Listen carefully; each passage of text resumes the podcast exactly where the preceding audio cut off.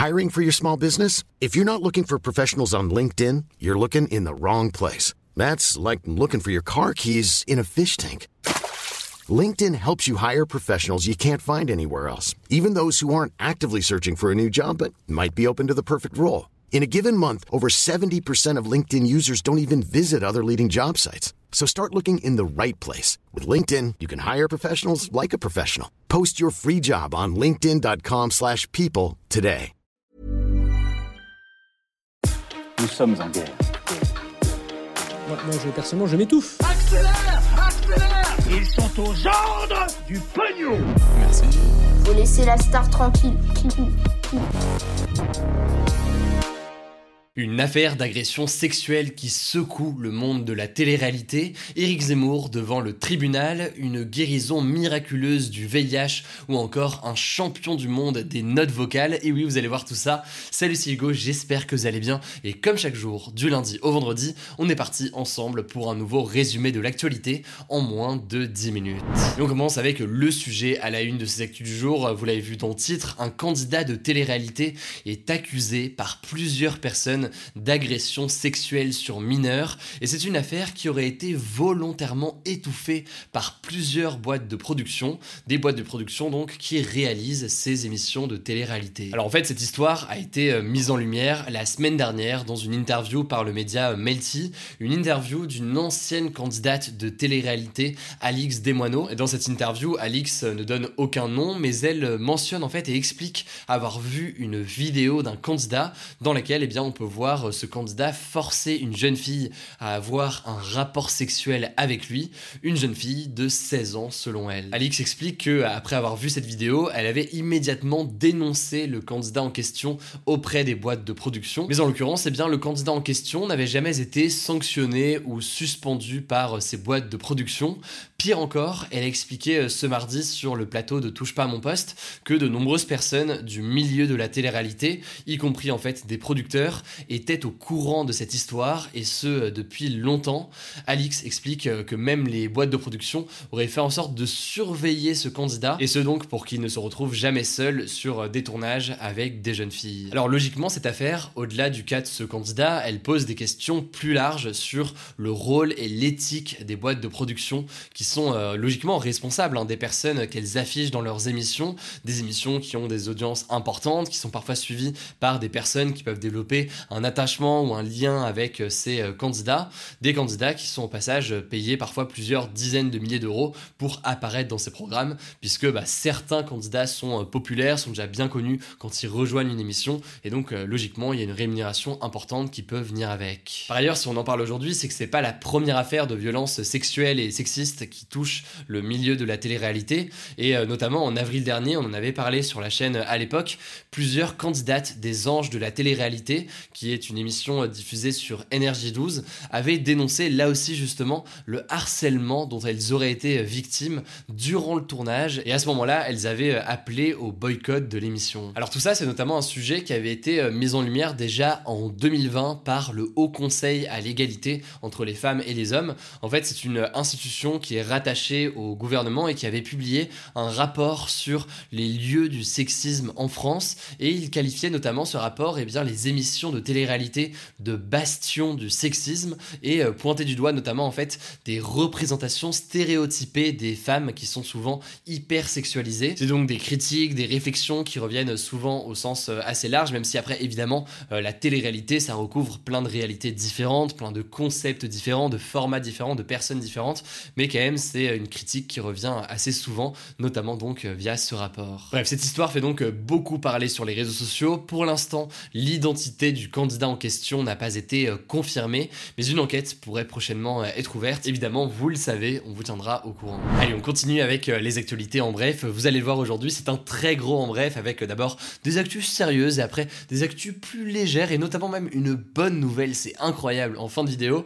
Et on commence d'abord avec ce premier sujet, le probable candidat à l'élection présidentielle Éric Zemmour est jugé à partir de ce mercredi pour complicité de provocation à la haine raciale et d'injures raciales. Donc concrètement, il est jugé pour provocation à la haine et ce pour eh bien ses propos qu'il avait tenus sur la chaîne CNews en septembre 2020, des propos concernant en fait les mineurs isolés étrangers qui sont présents aujourd'hui en France. Alors faut savoir que pour d'autres propos dans le passé, Éric Zemmour avait déjà été condamné deux fois pour provocation à la haine et d'ailleurs un autre procès est prévu en septembre 2022, euh, donc euh, l'année prochaine, concernant ses propos à l'encontre de la journaliste Absatoussi euh, sur le plateau de l'émission Les Terriens du dimanche en 2018. On verra donc si le procès actuel et les autres affaires ont un impact sur sa potentielle candidature ou alors sur sa popularité chez une partie de la population. La deuxième actu assez importante, c'est que eh bien, un seul numéro d'urgence unique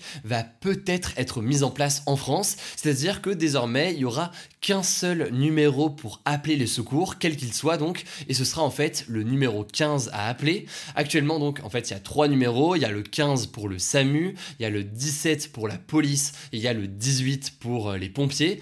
Mais le souci c'est que dans la panique, eh bien les gens mélangent souvent quel numéro appeler à quel moment, etc. Et donc là l'idée serait de tout regrouper sur un seul numéro, donc euh, le 15, un peu comme de la même façon, eh bien on a aux États-Unis le numéro 911, donc 911 euh, pour appeler euh, les secours, quels qu'ils soient. Bref, là-dessus, le Parlement vient de l'adopter, mais c'est pas mis en place euh, tout de suite. Donc évidemment, on verra ce qu'il en est euh, quand est-ce que ce sera mis en place, sachant que quand ce sera mis en place, ce sera mis en place pour une période de deux ans, histoire de tester et de voir concrètement comment ça fonctionne. Allez, on passe tout de suite à la troisième information. On en parle quasiment tous les jours en ce moment, mais il continue à se passer des choses et c'est un sujet absolument majeur. La Pologne, qui est donc membre de l'Union européenne, a confirmé ce lundi qu'elle allait construire dans les prochains jour un mur à sa frontière avec la Biélorussie, sachant que donc la Biélorussie n'est pas membre de l'Union européenne, le tout afin d'empêcher les migrants de traverser la frontière polonaise, et ce donc alors qu'actuellement il y a une crise migratoire entre les deux pays. Au-delà de ça, l'Union européenne a également annoncé vouloir imposer des nouvelles sanctions contre la Biélorussie. Elle accuse donc la Biélorussie de pousser les migrants vers la Pologne pour entrer dans l'Union européenne. On devrait donc connaître le détail de ces sanctions euh, de l'Union européenne envers euh, la Biélorussie dans les prochains jours.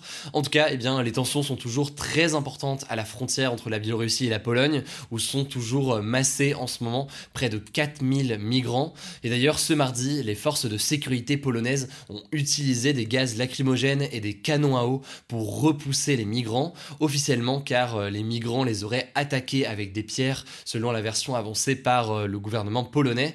La situation est donc en ce moment très tendue vous l'aurez compris, et on continuera logiquement à vous informer sur le sujet. Allez, on continue avec une étude assez insolite de Facebook. Près de 50% des messages vocaux échangés sur Messenger dans le monde proviennent du Cambodge, un pays donc d'Asie du Sud-Est de seulement 16 millions d'habitants, mais qui se retrouve donc à faire 50% des vocaux euh, sur Messenger. En fait, selon Facebook, eh bien, les Cambodgiens envoient quasi exclusivement des messages en note vocale, donc en audio, euh, sur Messenger, sans passer par l'écrit, car euh, leur langue, le Khmer, est extrêmement compliqué à écrire sur téléphone, puisqu'elle a le plus gros alphabet au monde avec 74 caractères euh, différents. Et ces échanges euh, vocaux se passent surtout sur Messenger, qui est très utilisé donc là-bas, contrairement à d'autres pays où c'est plus WhatsApp qui est présent. Autre information assez marrante, au Venezuela, en Amérique du Sud, ce samedi, 12 000 musiciens se sont réunis pour battre le record du plus grand orchestre au monde. Alors concrètement, tous les musiciens étaient des jeunes membres d'un programme qui vise à rendre la musique accessible à des enfants issus de classes populaires. Le résultat en tout cas est assez impressionnant. 12 000 donc musiciens qui se sont réunis pour devenir le plus grand orchestre du monde le temps d'une journée. Allez, je vous l'ai promis, on termine donc avec une bonne nouvelle aujourd'hui. Pour la deuxième fois de l'histoire, une femme a guéri du virus du VIH sans recourir donc à aucun traitement médical. Ça s'est passé en fait en Argentine. C'est une patiente qui avait été diagnostiquée séropositive en 2013 et qui a donc euh, miraculeusement guéri grâce à son système immunitaire sans traitement euh, ni greffe. Une américaine de 67 ans avait elle aussi euh, réussi à éliminer naturellement le virus de son organisme en 2020. Alors évidemment, c'est des cas très très isolés, mais tout de même, c'est des éléments qui vont permettre de faire des nouvelles recherches assez importantes dans les prochains jours.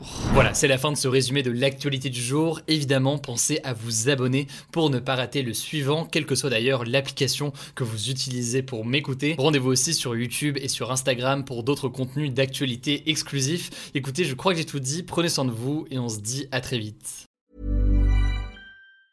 Hi, I'm Daniel, founder of Pretty Litter. Did you know cats tend to hide symptoms of sickness and pain? I learned this the hard way after losing my cat, Gingy. So I created Pretty Litter, a health monitoring litter that helps detect early signs of illness by changing colors, saving you money and potentially your cat's life. Pretty Litter is veterinarian developed, and it's the easiest way to keep tabs on your fur baby's health right at home. Go to prettylitter.com and use code ACAST for 20% off your first order and a free cat toy. Terms and conditions apply. See site for details.